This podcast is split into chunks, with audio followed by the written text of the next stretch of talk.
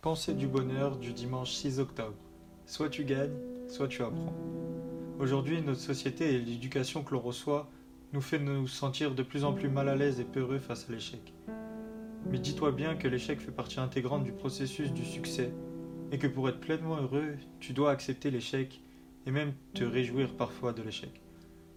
Car échouer n'est pas une fin en soi, mais plutôt une étape qui te rapproche de ton bonheur et du succès dans ce que tu veux réellement accomplir.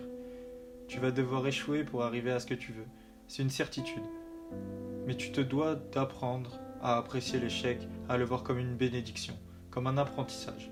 En effet, lorsque tu échoues, l'essentiel est de continuer à te battre et surtout de ne jamais abandonner, car plus tes échecs seront grands et plus ta réussite sera belle.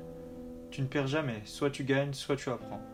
Alors accepte tes échecs et continue toujours de te battre pour ce que tu aimes.